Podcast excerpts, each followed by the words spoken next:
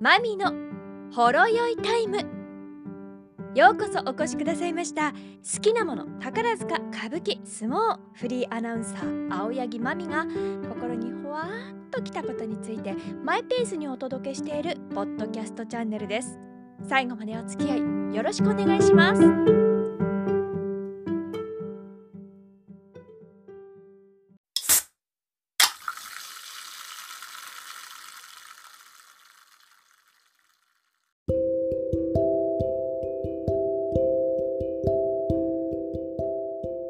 2月18日日曜日更新のポッドキャストです、えー、ほろ酔いタイムという名前の通り今回はほろ酔いになった。いや結構酔った。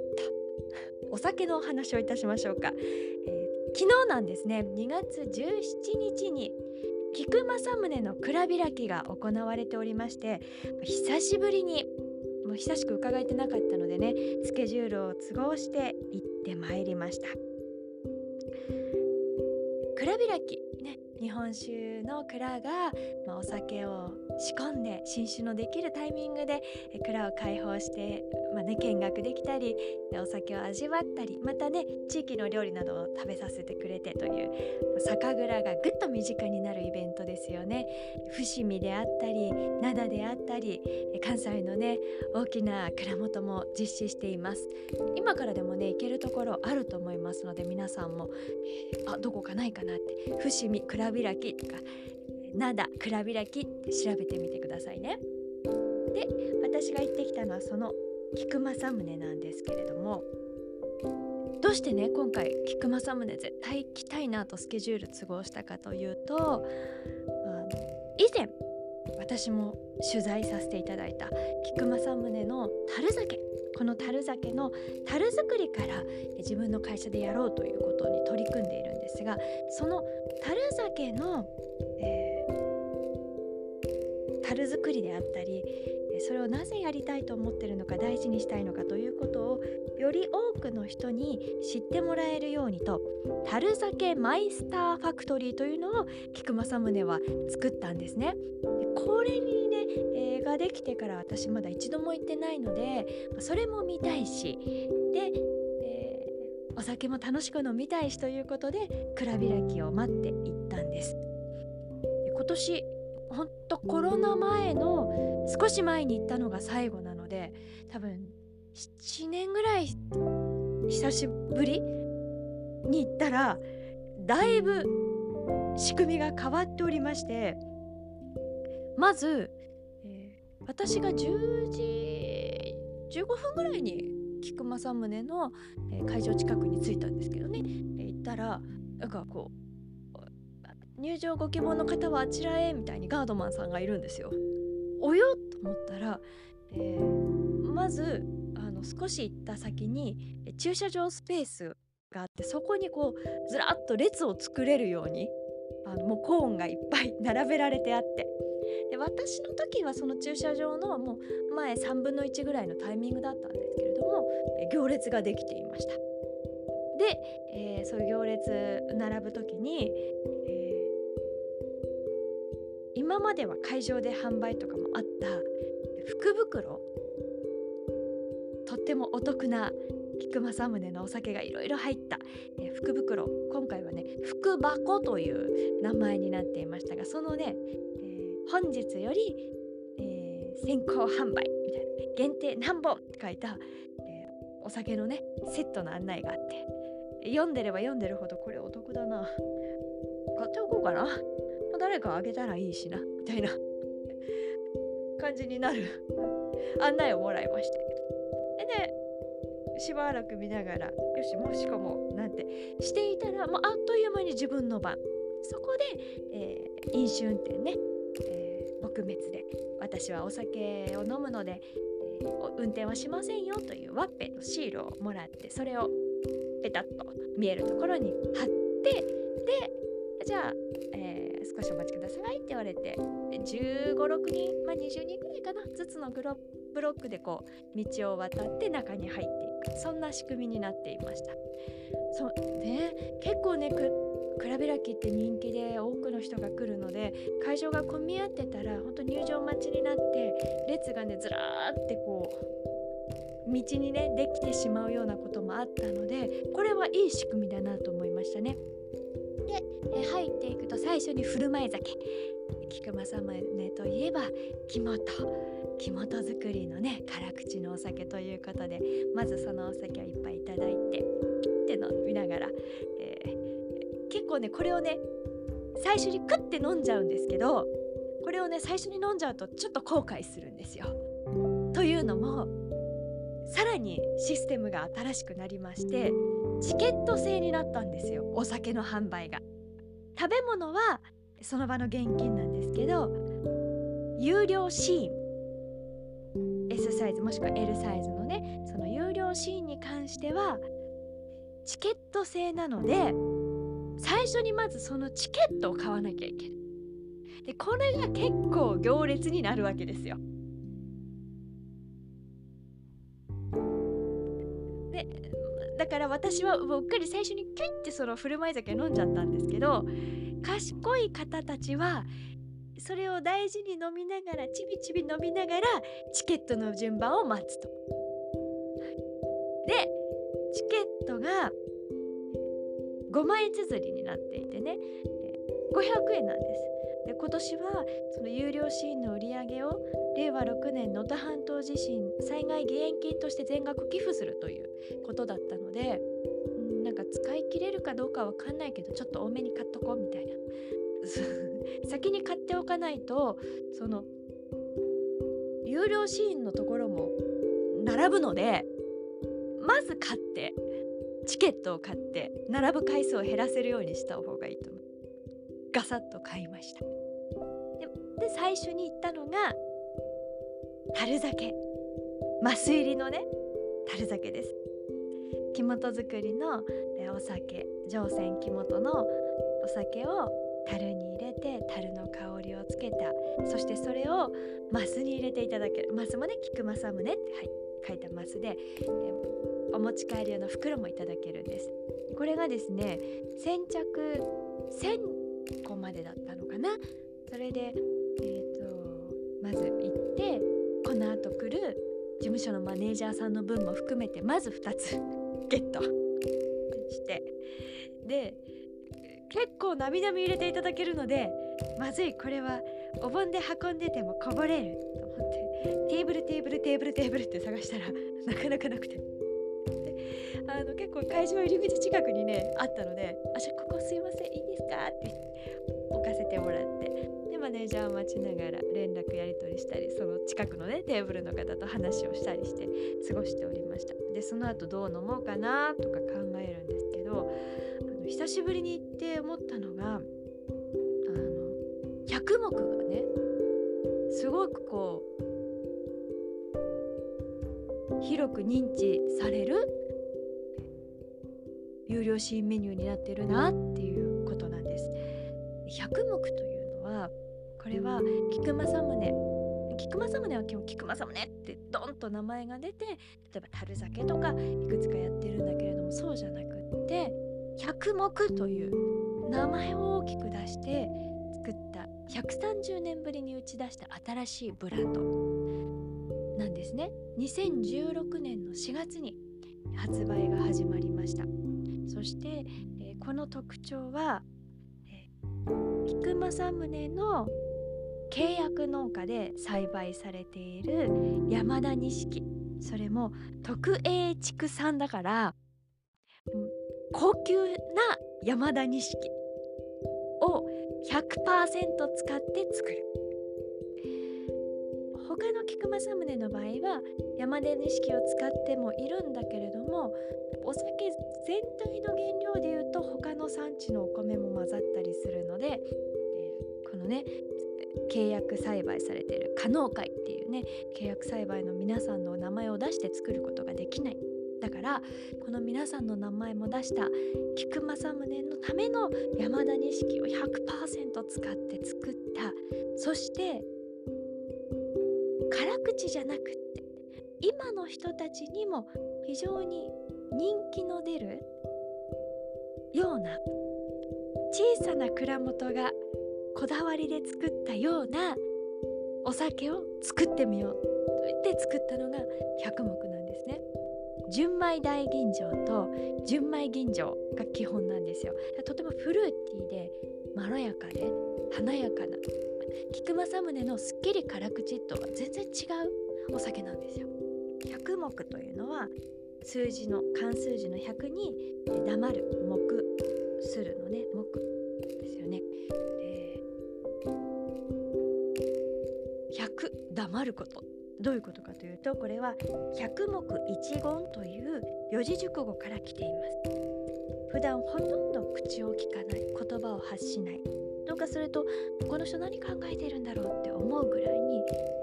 寡黙な人。そんな人の一言には重みがあるという。そういうところから来ています。飲んだ瞬間に 黙ってしまうようなっていうそういう願いもちょっと込めてるなんて話もね、発売のタイミングに聞いたような気もするんですけれども、純米大吟醸と純米吟醸、最初そのいよいよ発売しますというタイミングにこういう料理と合わせてこう楽しんでもらいたいんですというコンセプトを紹介してくださるイベントに私行ったんですよね。でその時に思ったのが和食と合う日本酒ってイメージとは離れてもっと洋食に使う日本酒。最近のいわゆる創作料理に近いようなお料理にも合わせていける。カナッペとかそういうのにも合う。お酒。そういう印象が強かったですね。であの時に思ったの今でも覚えてるんだけどいくらかそういったちょっとこってりした、魚介？合うなって思いましたね。お寿司とかもだからすごく合うなって思ったのを覚えています。今回もあのお酒だけじゃなくて食べ物ではねお寿司の販売もありましたがやはりぴったりだなって思いますね。軽やかでフルーティーで飲みやすいお酒です。まあ、キリッとしたお酒がいいんだよという方には物足りないのかもしれないですけれどもただ私会場で見ている限りやっぱり皆さんがあの楽しく美味しく幸せにあの杯を重ねているなという印象でしたね。えー、もちろん缶酒などの販売もありましたしね、えー、で今回の飲み比べはその100目の、えー、純米大吟醸と純米吟醸そしてオルト3これは後から加わったんですけど第3の選択肢として、えー、さらに、え、フレッシュに華やかに甘さや苦みバランスを考えて作ったというのがオルト3です。純米大吟醸が精米部合が39%純米吟醸が精米部合が59%ということですね。で、まあ、この3種類飲み比べてうん。だんだん私これ純米大吟醸と純米吟醸は飲んでるうちにもうだんだん一緒になってどっちも飲みながら進めていたのでどっちがどっちというのはちょっと言えないんだけれどあのこのオルト3というのが100目。こんな面白いのもあるんだって思ったやっぱり変化球だなって思いました。あの純米大吟醸と純米吟醸だとそうですね私は純米吟醸の方がすっきりするので好きだったなという気がするんですね。でオルト3というのはその3種類を飲み比べていく中で言うとお違うなってというのも、えー、今回の100目の中には飲み比べとは別に100目室賀原酒純米大吟醸の原酒をねこれ兵庫県限定販売らしいんですけどこれをもう S サイズでね 70ml で試飲できるということだったので、えー、試飲したんですよ。でこれがもううわ美味しいってなったの。一番最初に飲んだのが実は私この百目室賀原酒だったんですよ。えなんでそんな濃そうなのから行くのって思われるかもしれないんですけどあのまあ一番パンチが効いててグッてくるものをまずの元気な間にいろいろ飲んでわーってなってない間に先に飲んでおこうと思って選んだんですけどこれがね原酒というのには重みがなくってけれどもコクとか華やかな香りとかそして百目ならではのふわって華やかでしばらく経った後味すっきりっていうこれがものすごくやっぱりはっきりと感じられるんですね。なのであやっぱりこれ百目って本当に美味しいお酒だわって思った。でそこからこう水をね和らぎ水を飲んでで口をすっきりさせながら2つ3つですね、こう順番にちょっとずつこう口に含んでふんふんふんふむふむふむってこう飲み比べをしていったので、うん、オルト3っていうのがやっぱりその中ではその変化がすごくはっきり感じられておお面白いなって思いました。で今回はその100目3種類ともう一つ飲み比べにセットに入ってたのがセセシオン芳醇絞りたてというものこれ私今回初めて知ったんですけどセセションセセシオンって聞いてると私分からなかったんですけどこれウェブサイトで後で見たら。セゼッションのことなんですね。ウィーンの分離派。ウィーン分離派？何？これ美術。19世紀末の美術界の大きな動きなんですけれども。つまり栗本です。栗本たちがした美術グループが分離派といって他にもさまざま絵だけではないさまざまなメンバーがいるんだけれども彼らのでしょう、えー、伝統とか権威とかそこらとはまた離れた側としての今これだを打ち出したものがセゼッションなんですね。でそういった意味で、えー、菊正宗が出したのがこのセセシオンというお酒で甘口。びっくりしました。他の純米大吟醸とか純米吟醸とかオルト3とかで100目飲んだ後にうわ甘い！ってなるお酒でした。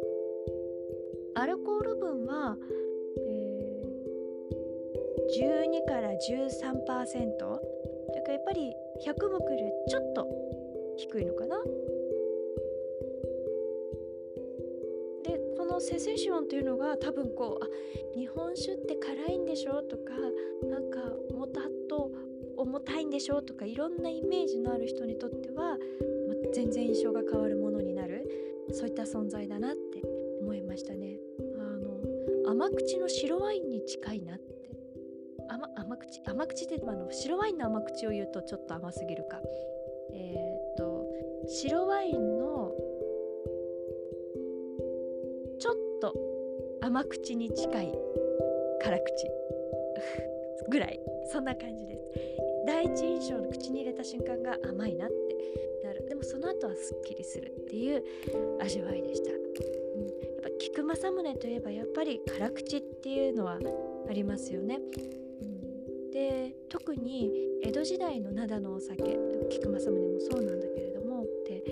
樽に入れられて樽で江戸まで運ばれて江戸で江戸っ子たちが飲んでたのは樽酒なんですよ。今私たちがねとっても特別って思ってるあの樽で香りをつけた熟成させたお酒こそが江戸の庶民の人たちが飲んでた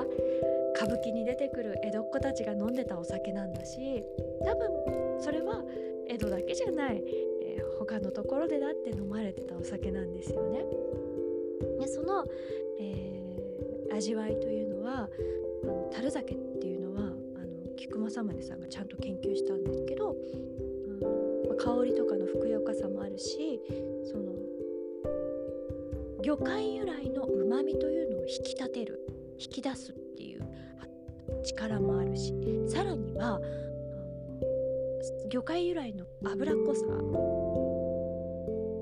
その油っぽいなってなる部分もさっと洗い流してくれるすっきりさせるっていうのも味覚のね試験でちゃんと解明されてるんですだからあの江戸の人々もねこう料理とお酒を飲んだねえーと、酒と魚でお刺身とお酒を楽しんだりしたっていうのはちゃんと理にかなってて魚のうまみを感じ取りかつその後の口はさっぱりさせてまた次を楽しむっていうそのサイクルができてたってわけよね。うなぎとかだから日本酒樽酒ぴったりなわけですよ。ね、そういった日本酒ならではの魅力樽酒はもちろんそうだけどもそうじゃないやっぱり日本酒っていうのは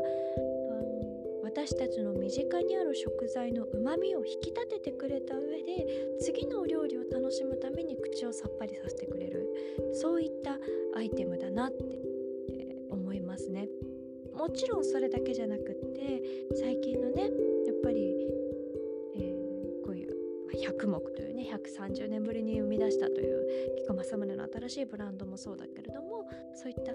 新しい料理とのマリアージュを楽しんでより料理の世界食事というものをの世界を